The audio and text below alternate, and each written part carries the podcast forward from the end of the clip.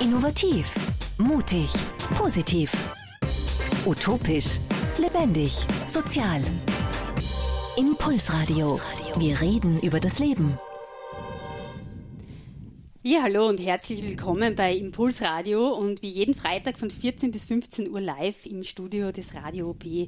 Ja, die Impulsradio-Moderatoren, wir sind drei, die Andrea Roschek von der Pannonischen Tafel, die hat in ihrer Sendung Aktivistinnen und ehrenamtlich arbeitenden Menschen und die Singer-Songwriterin Heidi Klug stellt Bands und Sänger vor, hauptsächlich aus dem Burgenland, aber auch manchmal über die Grenzen hinaus. Und mein Name ist Elisabeth Nussbaumer und in meiner Sendung geht es wie immer um das nachhaltige Burgenland. Und bei mir zu Gast sind heute Antonia und Michael Voigt. Die beiden haben im Herbst Parents for Future Südburgenland gegründet ähm, initiieren Netzwerktreffen, neue Repair-Cafés, Kleidertauschpartys und engagieren sie in ihrem Umfeld für ein gutes und für ein nachhaltiges Leben. Herzlich willkommen äh, bei Impulsradio, ihr beiden. Hallo. Hallo. ähm, ja, fangen wir vielleicht einmal gleich von vorne an. Äh, heute ist Valentinstag, das habe ich auch schon in meiner Anmoderation ähm, thematisiert. Wie habt ihr euch eigentlich kennengelernt? Seid ihr beide nicht vom Südburgenland? Na, sind beide nicht. Wir kommen sogar aus der gleichen Region in Bayern. Ah, okay. Und haben uns dort aber nie vorher getroffen und sind hier dann irgendwie über Umwege zusammengekommen. Mhm. Ich habe Weinbau studiert und dann bin ich als Winzerin ins, in die Südsteiermark gegangen und habe dort das Arbeiten angefangen und habe ziemlich schnell gemerkt, dass es mir eigentlich nicht so gefällt. Es war zwar ein Bio-Weingut, aber irgendwie mhm. war das auch schon alles, was daran irgendwie besonders schön war. Und ähm, genau, und dann habe ich dort aufgehört und habe aber relativ schnell nach was Neuem suchen wollen und habe auf Facebook gesehen, dass der Michael über den Blog Experiment Selbstversorgung wieder Leute sucht, die mithelfen im Garten. Mhm. Und bin dann spontan dorthin gefahren. Okay. Und wollte zwei Wochen bleiben und dann habe ich eben mich mit Michael ein bisschen unterhalten und fand es ziemlich cool, was er macht. Und mhm. da waren dann immer mehr Leute. Wir waren dann irgendwann zu sieb dort an dem Grundstück und mhm. es war richtig schön und wir haben den Sommer dort zusammen verbracht und das war ja. Cool. Und dann bin ich geblieben. Nicht den Sommer. ja. Wie lange ist das jetzt her? Drei Jahre. Ah, okay. Ja, bisschen mehr. Ähm, was ich gar nicht gewusst habe, also ich kenne deinen Blog, äh, Michael, oder euren Blog und äh, wo ich total überrascht war, wie wir uns das erste Mal persönlich gekommen sind, dass es auch bei dir was Deutsches merkbar ist in der Sprache. was hat die ja. da in die Gegend verschlagen? Also, um, ähm, was hat mich in die Gegend verschlagen? Also ganz ursprünglich bin ich vor zwölf Jahren nach Österreich gekommen für einen Job mhm. in Wien. Also ich habe damals angefangen für die vier Pfoten zu arbeiten. Ja. Ähm, war dort Kampagnenleiter für Ernährung und ähm, Nutztiere, mhm. also für diese Themen und alle Kampagnen ja. in dem Bereich laufen. Und so bin ich eigentlich erstmal nach Österreich gekommen. Und als ich dann nicht mehr für die vier Pfoten gearbeitet habe, habe ich mich selbstständig gemacht im mhm. IT-Bereich und am Anfang noch viel Videoproduktion und auch Tonproduktionen, aber mittlerweile ist eigentlich nur noch die IT übergeblieben. Und einer meiner ersten Auftraggeber, als ich selbstständig war, mhm. der hat im, in, hier im Südburgenland einen Kellerstöckel sich irgendwann gekauft. Ja. Und als wir uns mehr kennengelernt haben und er so die Idee von mir irgendwie gehört hat, dass ich ein bisschen autark leben möchte und mich schauen möchte, wie, wie ich mich neben einem normalen zumindest 30 Stunden Job man sich selbst versorgen kann. Mhm. Da hat er das eben total spannend gefunden und hat dann gesagt, du, ich habe eigentlich einen Platz, da könntest du das machen und den zeige ich dir mal. Mhm. Und dann sind wir in Südburgenland gefahren und ich habe mich sofort in den Platz verliebt. Okay.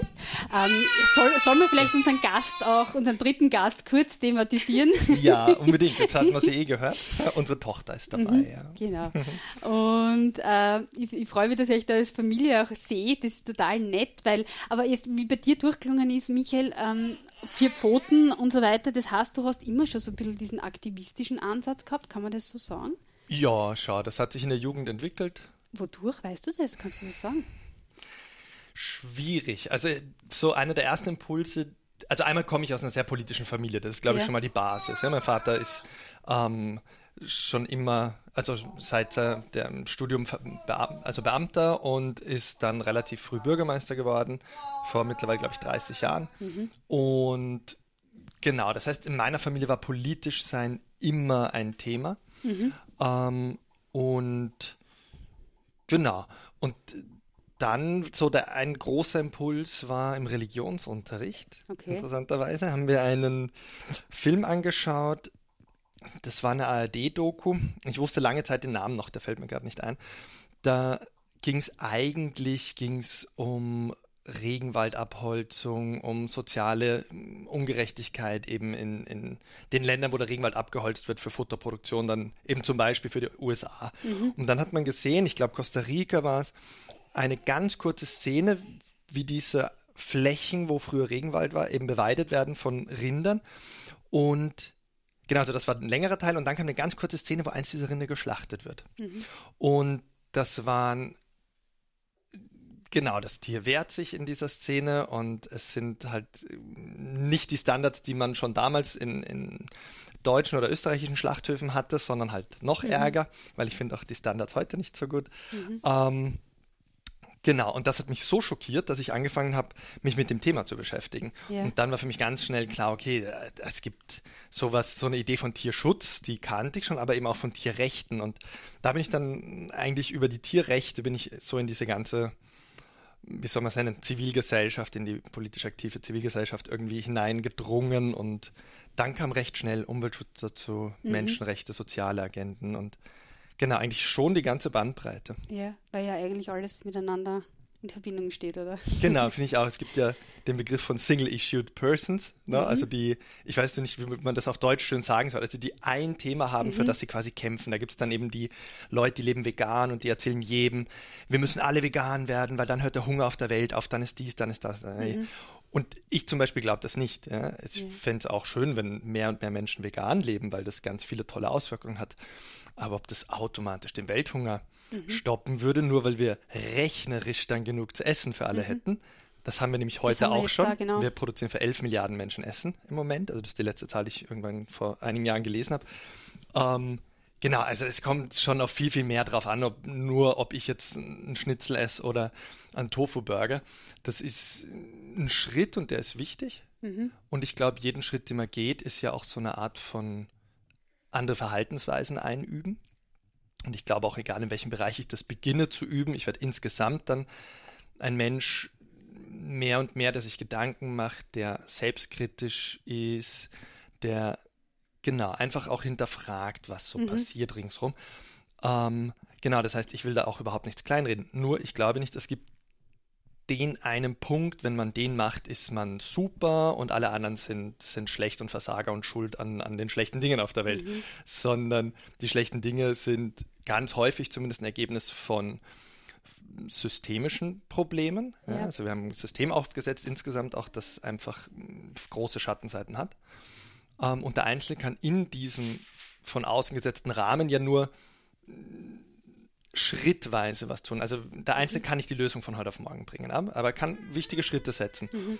Und über das Einzelne hinaus, und das ist auch der Grund, warum ich irgendwann das Bloggen angefangen habe zu dem Thema und warum yeah. wir jetzt auch mit den Parents for Future Südburgenland ähm, versuchen, das in die, in die normale Debatte einzuführen, also außerhalb des Internets, auch mhm. ganz klassisch im Kaffeehaus oder in einem Heurigen wegen yeah. mir, ähm, ist einfach, weil wir als Einzelne können alles sehr viel tun und sehr viel wollen, mhm. aber in Wirklichkeit müssen wir als Gesellschaft Probleme lösen. Das mhm. Kann man in der Klimadebatte, kann man stundenlang drüber reden, ja, aber da gibt es einfach Dinge, die muss, müssen auf staatlicher Seite gelöst werden. Es gibt Dinge, die muss die Wirtschaft lösen. Es gibt Dinge, die Einzelne tun können. Aber genau, nur wir allein daheim können die mhm. Welt auch nicht groß verändern.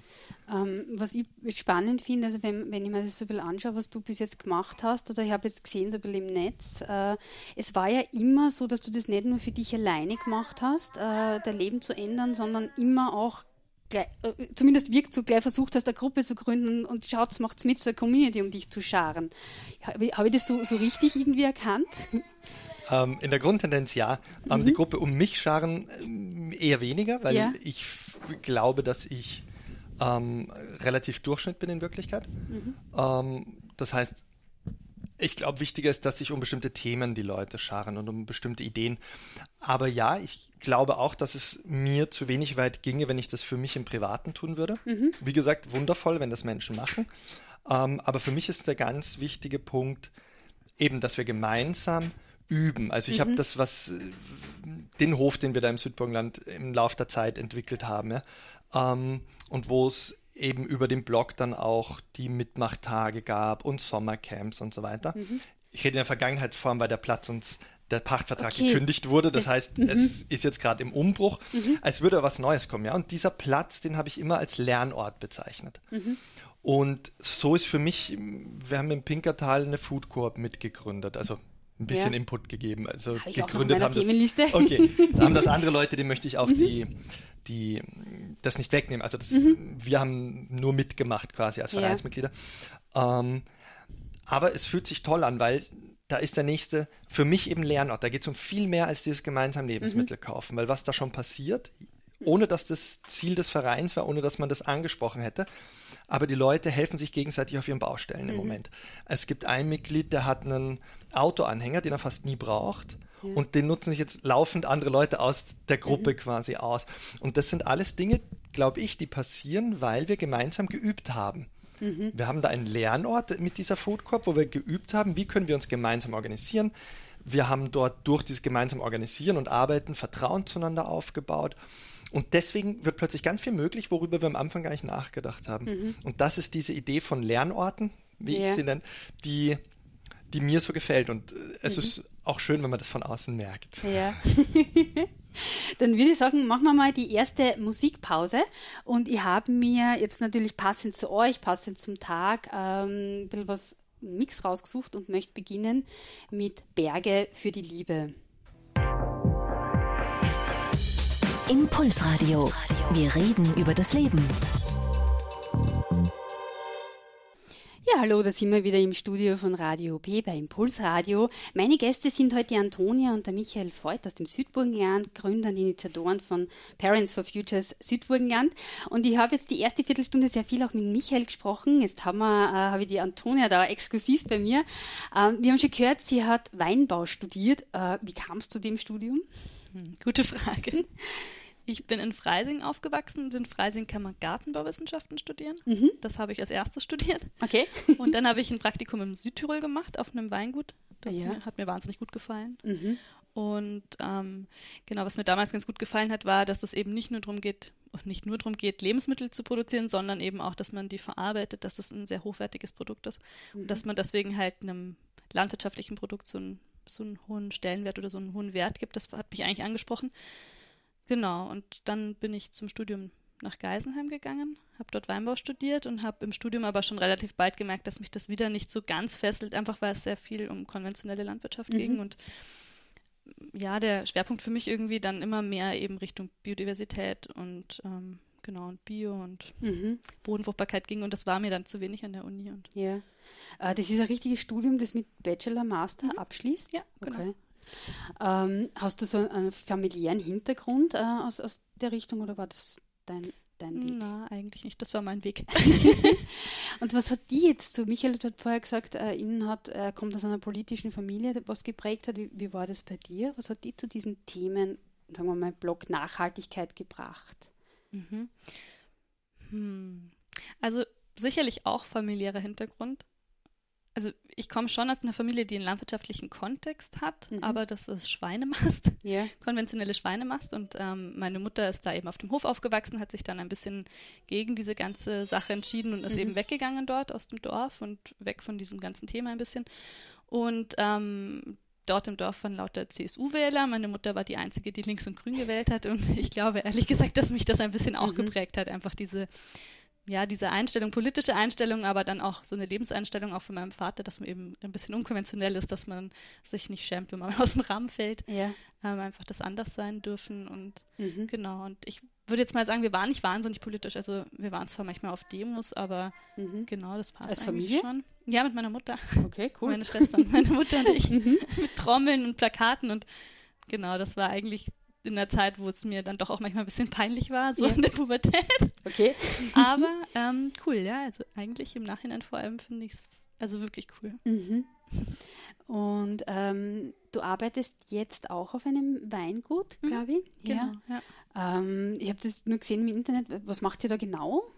Hm, wir sind am Eisenberg, mhm. Bauen hauptsächlich Blaufränkisch an und verkaufen ja. den Blaufränkisch nicht nur in Österreich, sondern weltweit. Das heißt, wir exportieren auch ganz viel Wein mhm. und ähm, haben jetzt eben auf Bio umgestellt. Mhm. Und da war ich eben mit jetzt, also das war so eigentlich der Grund, warum ich dorthin gekommen bin, war eben die Bio-Umstellung und genau, jetzt sind wir eben gerade am Schauen, wie wir das immer weiter anpassen können an, Ja. an die Vorstellungen, die wir halt eigentlich von Weinbau haben. Ich, das ist nicht so einfach, aber Mhm. Genau. Erzähl mal, was hast du für Vorstellungen von optimalen Weinbau? Mm, Ja, also ich muss ganz ehrlich sagen, für mich hat sich das auch ein bisschen geändert in den letzten Jahren wieder. Also ich denke mir manchmal, dass das wirklich Monokultur, Wein, vielleicht gibt es auch Sachen, die ein bisschen wichtiger noch wären zu produzieren. Also ich Mhm. interessiere mich wirklich auch jetzt zu Hause vor allem in der Selbstversorgung einfach mehr für Gemüse, für Kartoffeln und so weiter. Und, Ja. ähm, aber Wein an sich finde ich eben schon ein spannendes Thema und ähm, meine Vorstellung davon ist einfach, dass man wirklich mehr Natur wieder sieht in den Weingärten. Also dass es eben nicht so völlig unkrautfrei und genau, also Mhm. viel, ähm, wie soll ich sagen, also Hecken zum Beispiel stelle ich mir vor, ich möchte wieder mehr Tiere in den Weingärten haben, mehr Beikräuter. Es gibt ja die Mhm. Möglichkeit, ganz viel mit, mit Begrünungen zu arbeiten, also dass da auch andere Pflanzen im Weingarten sind. Und im Südburgenland zum Beispiel, ähm, dadurch, dass das sehr klein strukturiert ist, die Landwirtschaft dort, finde ich, ist das schon relativ optimal. Also das sind eigentlich kleine Parzellen mit Wein und dann rechts und links Mhm. davon sind Wald und Hecken und es gibt so viele Vögel und Schmetterlinge, wie ich sonst vorher nicht gesehen habe in Weinbaugebieten. Also ich finde das ehrlich gesagt ziemlich spannend. Aber genau. Das heißt, das Land, wer hätte eigentlich die besten Voraussetzungen, Ja. da wieder einen Schritt zurück eigentlich zu gehen, Ja, oder? Ja. Also ich hoffe, dass sich das nicht so stark verändert wie in anderen Weinbauregionen. Mhm. Weil es ist viel noch mit Handarbeit. Das, genau, also der großen Maschineneinsatz ist zum Beispiel im Südburgenland auch noch nicht so da in den Weingärten. Okay. Ich hoffe, das bleibt auch ein bisschen so. Mhm. weil- Und wie habt ihr euer Leben jetzt so hier eingerichtet, also mit, mit den Themen, äh, die euch wichtig sind, auch für, für die Familie?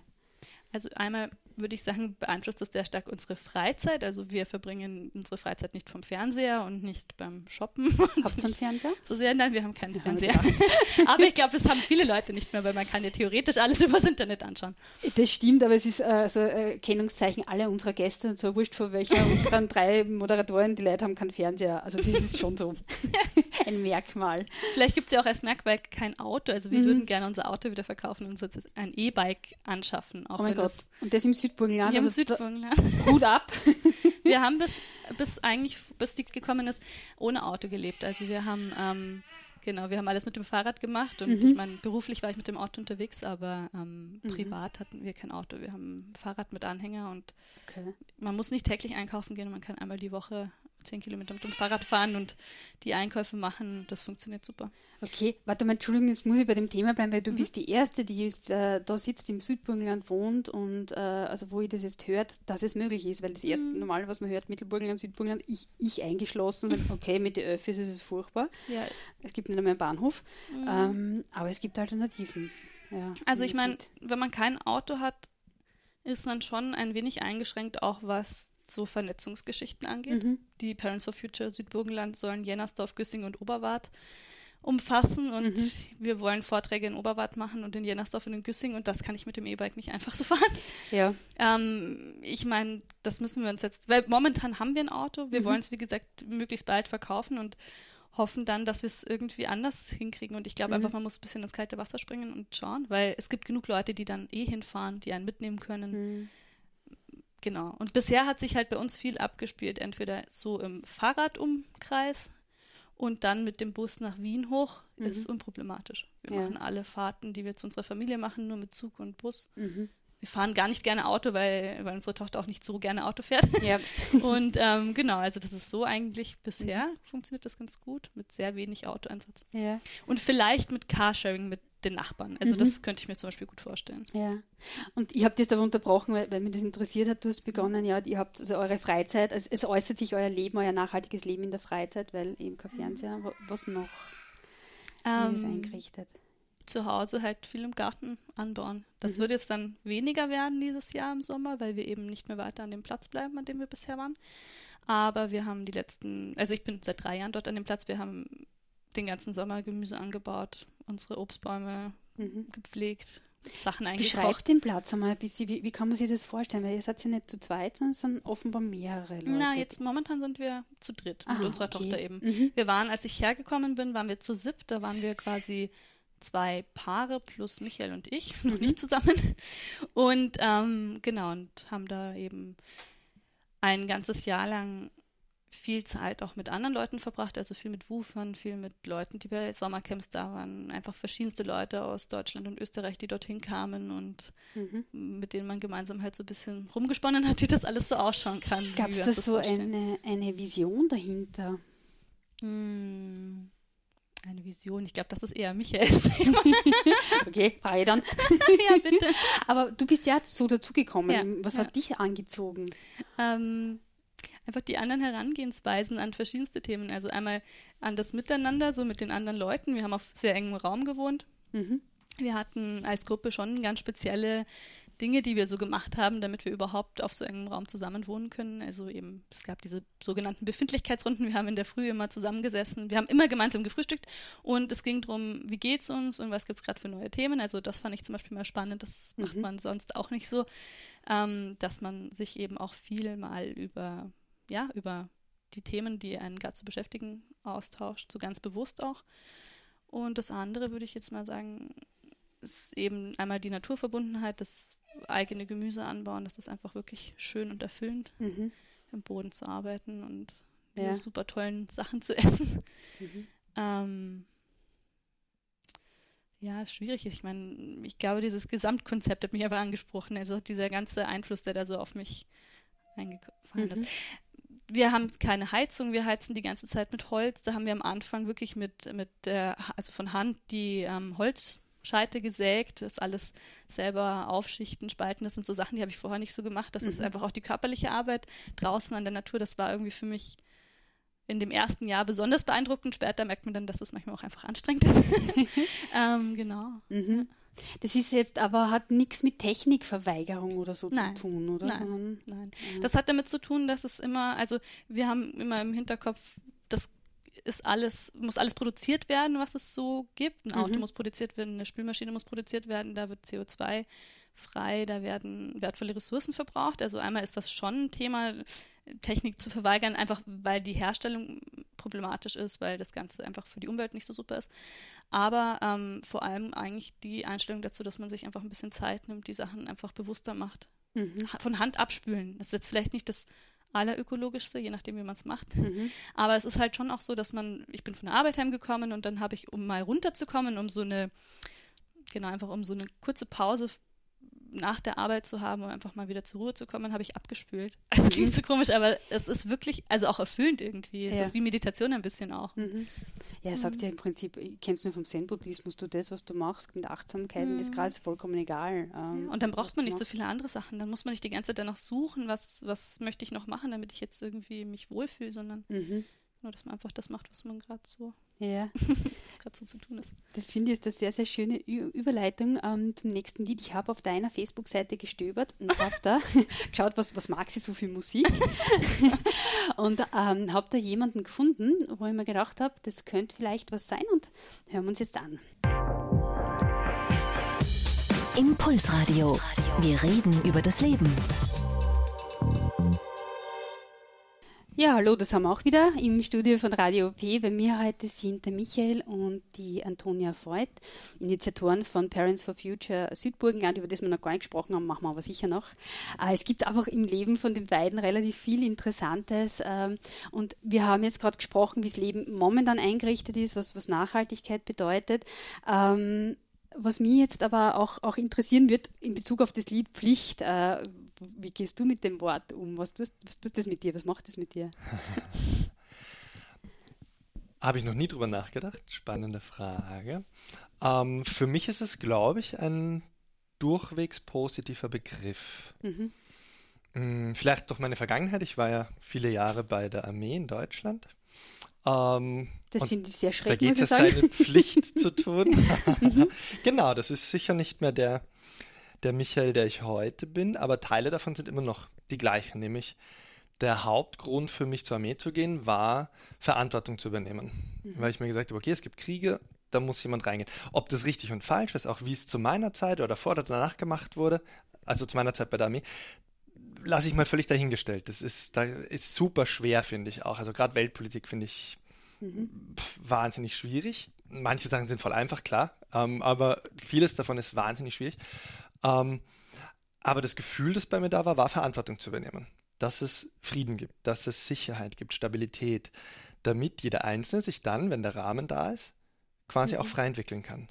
Weil in einem Bürgerkriegsland, und ich war ähm, in Afghanistan kurz nach dem Krieg, ähm, da haben die Leute nicht so viel Freiheiten. Und das ist nicht so, wie ich mir damals oder auch heute das Leben vorstelle. Und genau, also, und dieser Teil von mir ist, glaube ich, immer noch der gleiche. Auch heute. Natürlich, es wäre Quatsch, wenn ich sagen würde, es ist ein total selbstloses Verhalten von mir und eigentlich würde ich gern Netflix schauen die ganze Zeit, aber aus meinem Pflichtbewusstsein heraus mache ich etwas für die Umwelt und für, für die Kinder und für, für sonstige Themen. Ähm, das wäre natürlich verlogen. Ja? Also mhm. mir macht es natürlich auch in einer gewissen Weise Spaß, die Dinge, die ich tue.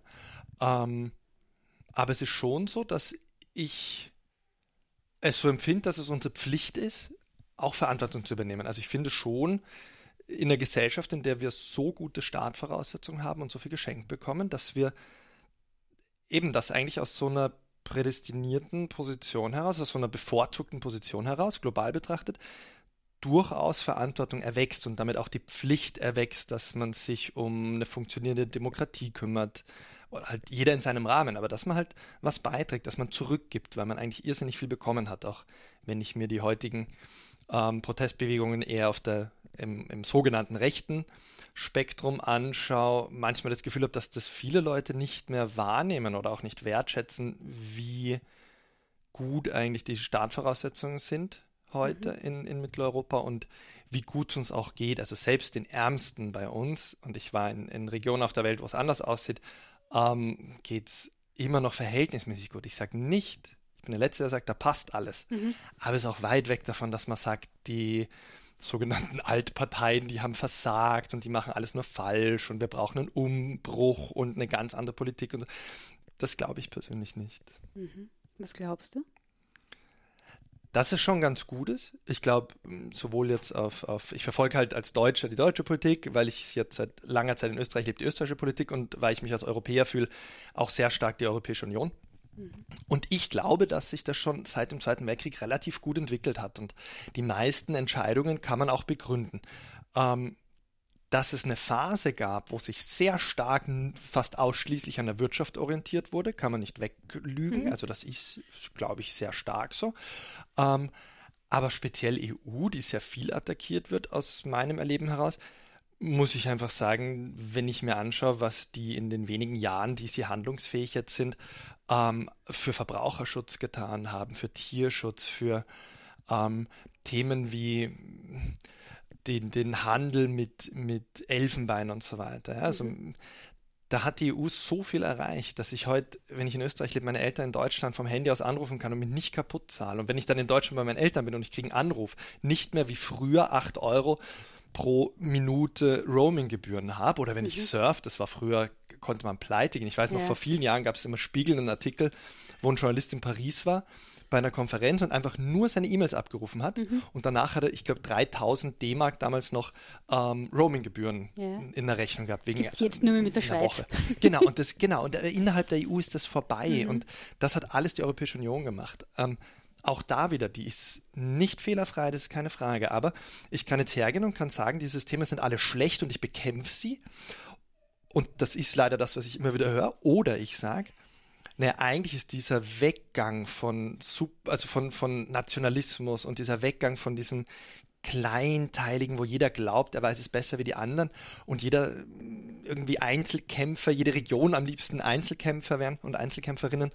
Ähm, ich halte das für falsch, sondern ich würde sagen, da ist viel Gutes schon und wir müssen es weiterentwickeln. Mhm. Und wir mhm. müssen es weiter verbessern, weil nämlich auch noch genug schief läuft. Das ist überhaupt keine Frage. Ja? Ja. Auf all den Ebenen, von, von, von der Kommune bis hoch zur Europäischen Union läuft ziemlich viel schief, auch bei der UN noch, noch eine Ebene höher. Aber die Richtung, ich weiß nicht, wie man da umkehren will, sondern ich würde sagen, die Richtung passt schon und jetzt müssen wir halt nachbessern. Ja? Mhm. Die Lobbyisten ein bisschen weiter noch rausdrängen aus dem Parlament und mhm. so weiter. Also es gibt sicher viele Sachen, wo man noch was machen muss. Ja. Aber davon zu reden, dass das völlig falsch ist und das finde ich jetzt sehr spannend, das habe ich nicht erwartet. Freue mich aber sehr drüber. Es ist, regt sehr viel zum Nachdenken an von dem, was du da sagst.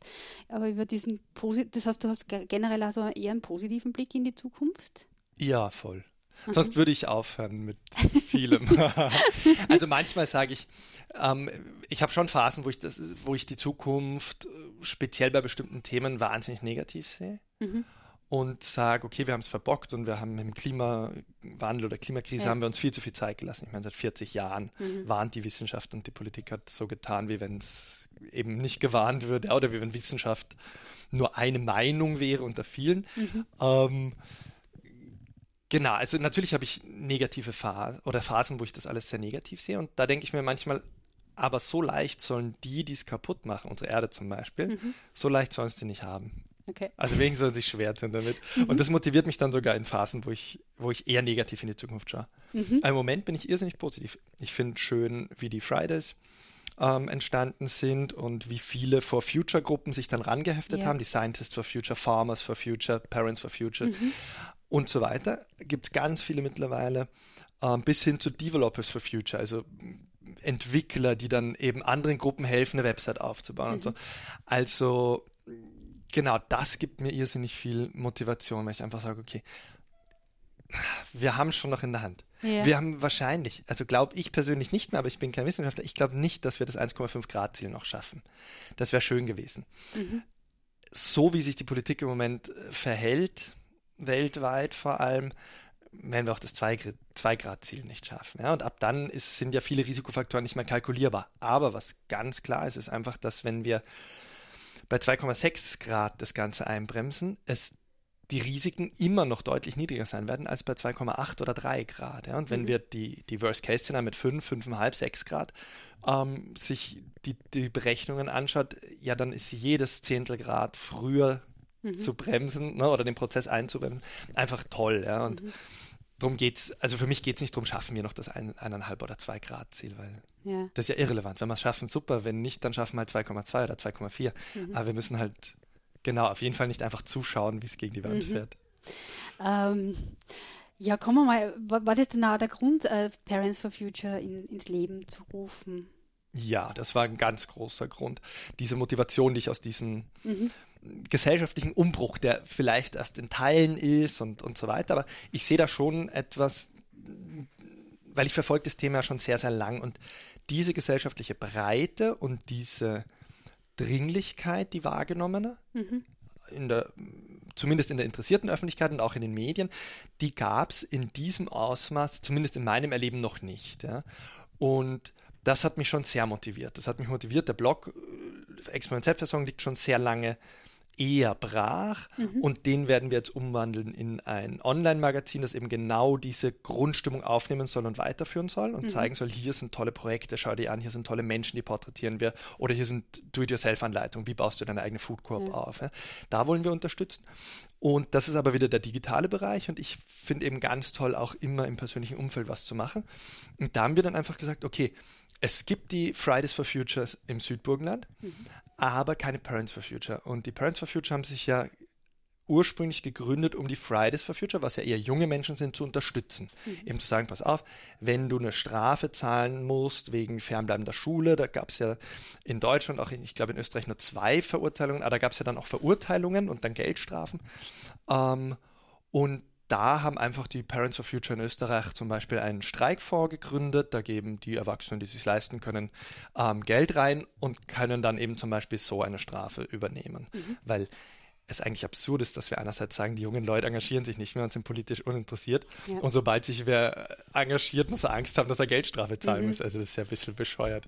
Und deswegen haben wir gesagt, naja, dann ist das der Name, den wir unseren Aktivitäten im persönlichen Umfeld geben können mhm. und gleichzeitig geben wir damit ein ganz starkes Signal, dass wir die Fridays for Future unterstützen. Mhm. Und haben die dann auch kennengelernt und genau, gemeinsam schon jetzt zwei Veranstaltungen gemacht. Wie macht man genau. das? Also jetzt rein praktisch, wenn sich jemand interessiert, zum Beispiel Fridays for Future äh, Mittelburgenland oder Parents for Future Mittelburgenland, wie mache ich das? Wie gehe ich ja. an? ähm, bei den Fridays ist es, glaube ich, genauso wie bei den Parents. Du schaust, wo die ähm, bundesweite Organisation ist quasi, das ist mhm. parentsforfuture.at oder eben fridaysforfuture.at ähm, und dort sind schon Kontaktformulare und so simpel mhm. ist es. Okay. In Wirklichkeit, dann schreibst du hin und sagst, hey, gibt es in der Gegend schon was und mhm. ich würde gern was machen. Mhm. Und beide, ich bin bei beiden auch in den, in den Organisationsnetzwerken quasi drin, organisieren sich über ähm, so eine Messaging-Plattform, quasi Slack ja. heißt das. Und darüber. Das ist so eine Alternative zu WhatsApp, oder? Genau, so ein bisschen. Das kann halt mehr vor allem und läuft hauptsächlich natürlich auf dem, auf dem PC mhm. also auf, oder halt im Internet. Ja. Um, ähm, und sie haben schon Apps, aber da hat man dann, mhm. genau, also man kann schon am Smartphone auch installieren. Mhm. Und dort läuft das sehr toll selbst organisiert ab, erlebe ich bei beiden Gruppierungen. Also das ist nicht zu stark hierarchisch oder so. Natürlich braucht man eine Bundessprecherin, weil mhm. das einfach auch die Medien verlangen. Und wenn man ernst genommen werden will als Organisation, muss man sich halt ein Stück weit auch den Gegebenheiten anpassen. Aber die Organisation intern, da ist nicht irgendwer, der sagt, so machen wir es und mhm. ich hau jetzt auf den Tisch und setze mich durch, sondern das wird besprochen. Es gibt dann auch physische Treffen, es gibt Online-Meetings quasi und äh, man teilt sich schon in Arbeitsgruppen quasi ein. Irgendwer kümmert sich um die Website, wer anders um die, um die Presseaussendungen. Mhm. Genau, und da kann man relativ schnell einsteigen. Also wenn man Interesse hat und jemand einen reinholt, kann man sofort lesen, mitdiskutieren und mhm. genau. Also nach uns gab es ja schon weitere Leute, die dazugekommen sind, österreichweit, ja. und da habe ich das auch mitgekriegt. Da sind sehr Engagierte dabei. Die stellen sich am ersten Tag vor, es gibt da so ein ein Bereich quasi, wo man es sich vorstellen kann mhm. mit einem kurzen Text. Und am nächsten Tag schreiben sie schon, meinetwegen in der Website-Arbeitsgruppe, wo ich auch drin bin, ähm, ich könnte übrigens das und das beitragen oder ich würde gern das und das an der Website ändern ja. und kann ich da mitmachen. Sehr genau. cool. Dann machen wir jetzt noch äh, die letzte Musikpause und sprechen dann weiter über das, was ihr da schon erreicht habt und was ihr da schon macht im Südburgenland und vielleicht ein bisschen das Thema, was kann jeder Einzelne beitragen, um die Welt noch besser zu machen.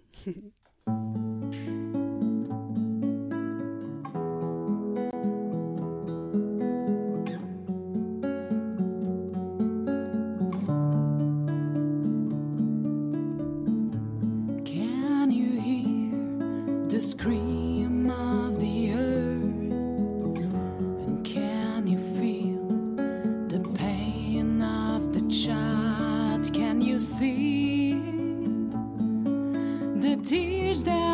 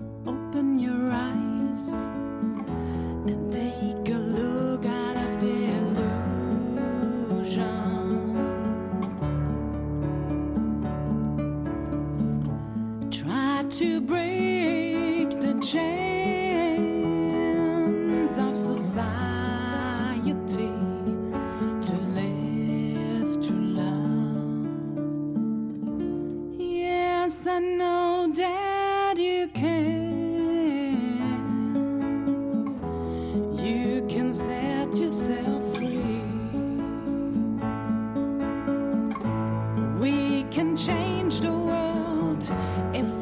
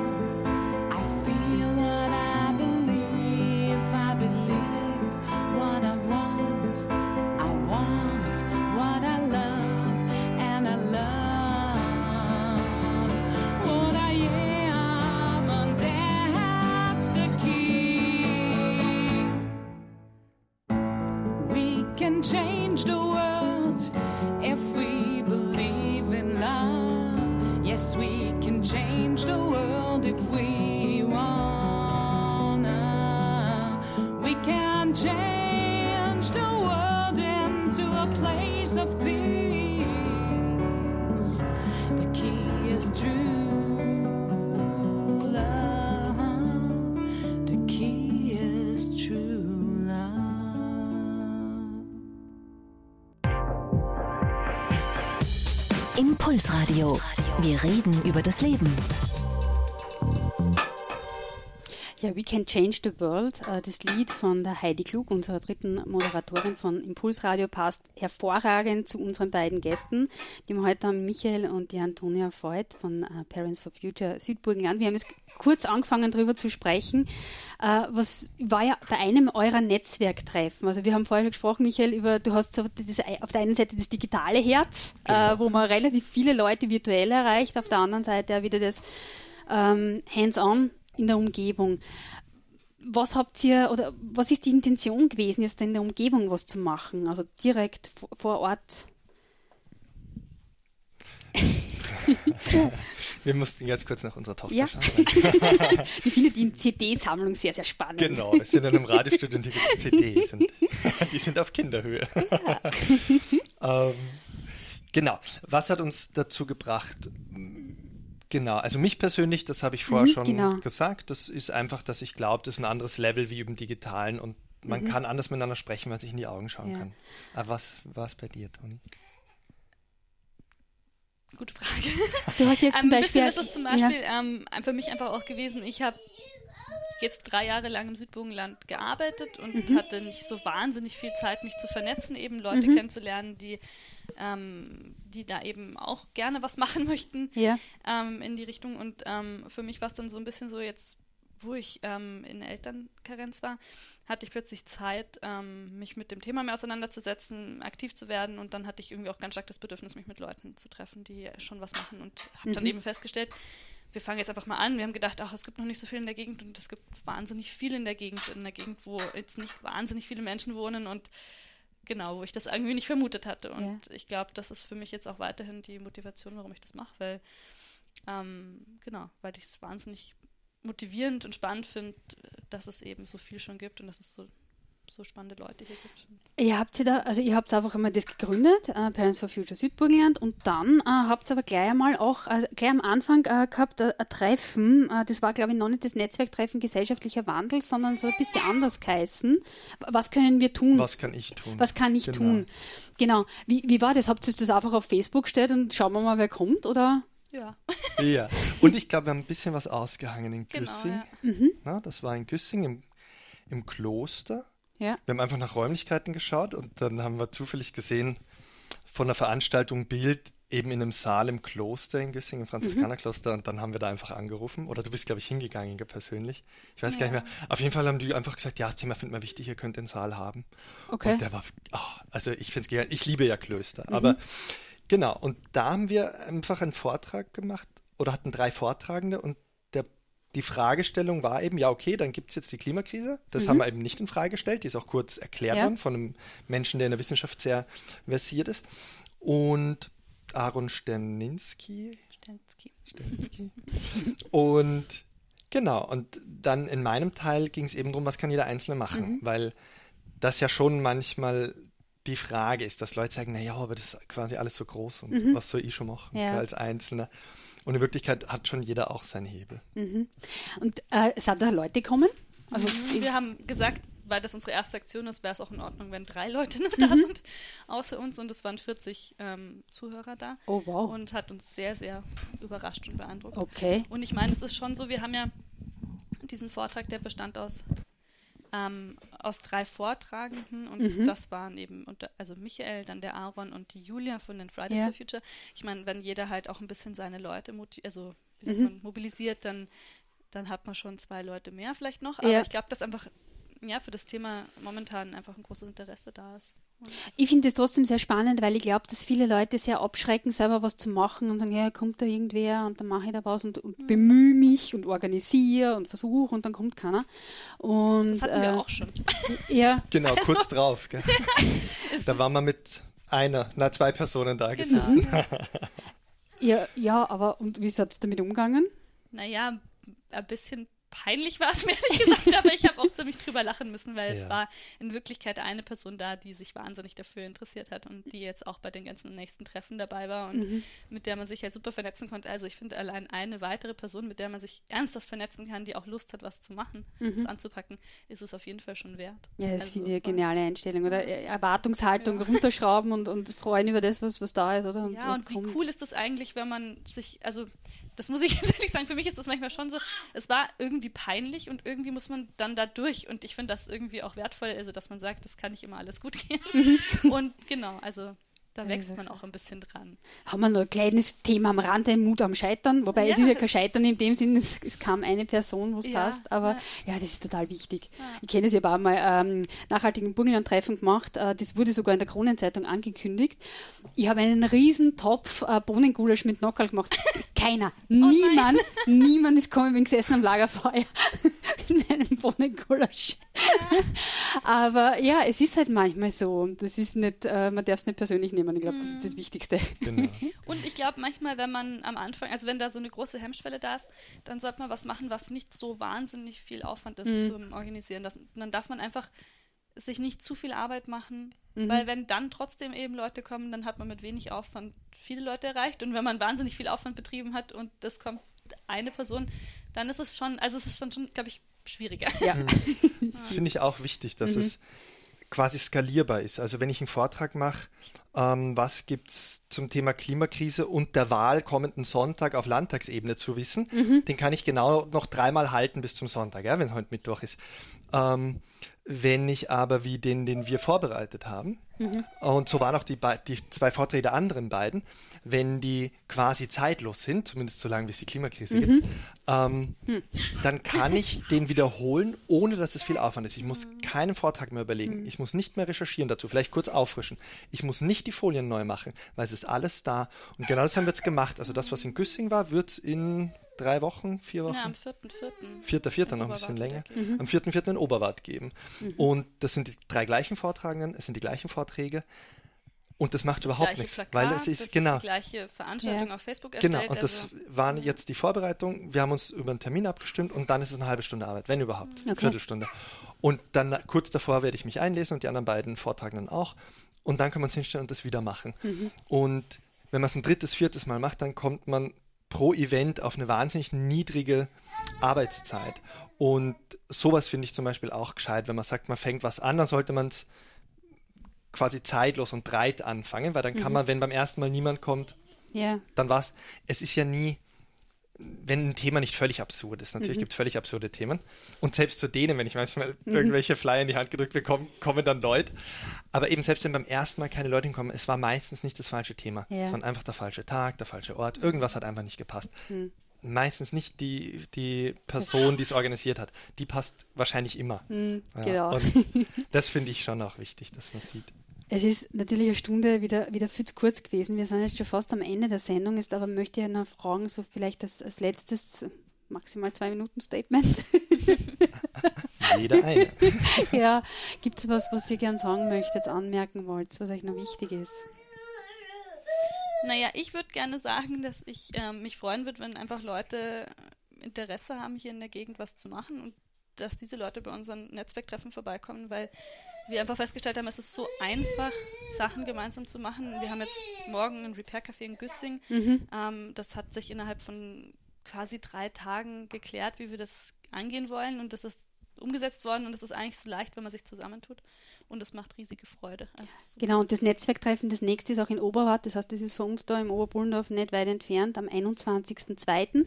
Und die Infos darüber findet ihr auf, auf der Parents for Future Seite äh, Süd, Südburgenland. Ähm, und äh, ja, Michael, dein Schlussstatement. Ähm, genau, zu den Parents ist es gesagt. Ich würde gerne noch kurz sagen, zu dem selber etwas tun. Ähm, jeder, der irgendwie den Impuls spürt, soll einfach machen. Wir sind alle einfach Übende, egal wie lange jemand schon aktiv ist.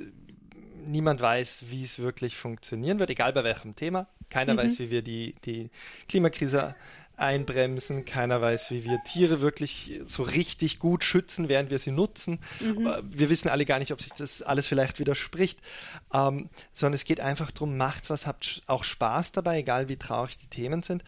Ähm, genau, und einfach nicht den Mut verlieren. Und äh, genau, das Internet, ich bin natürlich als Entwickler auch sehr digital affin, aber ich muss einfach sagen, das ist großartig, vernetzt euch einfach und Genau, es gibt in jeder Gegend, das haben wir auch im Südburgenland erlebt. Man kann natürlich sich in den nächsten Buschenschrank hocken, abends um 10 und mal ein Thema ansprechen, dann hat man das Gefühl, man ist der Einzige, der sich dafür interessiert, aber in Wirklichkeit gibt es in jeder Gegend zu jedem Thema gibt es engagierte Leute. Das finde ich jetzt ein, sehr gutes ähm, Schlusswort. Vielen Dank. Ich freue mich, dass ihr da wart, dass ihr euch die Zeit genommen habt. Ja, äh, danke für die Einladung. Nächste Woche sind wir wieder zu dritt in der Sendung, die Heidi, die Andrea und ich. Und wir haben äh, diese Woche schon ein Thema gefeilt, was es sein wird. Und äh, ja, ein Thema, das uns alle drei verbindet, aber äh, wo wir einen komplett anderen Zugang haben, äh, ganz anders dazu gekommen sind. Es geht um die Ernährung. Und es geht darum, dass wir jetzt in, in unserem fortgeschrittenen Alter alle vegan geworden sind. Und das werden wir ein bisschen erörtern. Wenn ihr dazu Fragen habt, wenn euch irgendwas interessiert, Bemerkungen, schaut auf unserer Facebook-Seite, ihr könnt euch das live ähm, anschauen, es wird wieder live gestreamt. Oder ihr stellt vorweg Fragen, Anmerkungen, alles, was euch so einfällt. Wir freuen uns über eure Kommentare. Wenn ihr Sendungen verpasst habt, findet ihr die auf Soundcloud unter Impulsradio, auf iTunes unter Impulsradio und natürlich auch auf unserer Facebook-Seite. Ich wünsche euch ein wunderschönes Wochenende. Jetzt kommt dann wieder der Laszlo mit drei Stunden Weekend. Ich wünsche euch viel Spaß, habt euch alle lieb und tschüss, bis bald. Innovativ, mutig, positiv, utopisch, lebendig, sozial. Impulsradio. Wir reden über das Leben.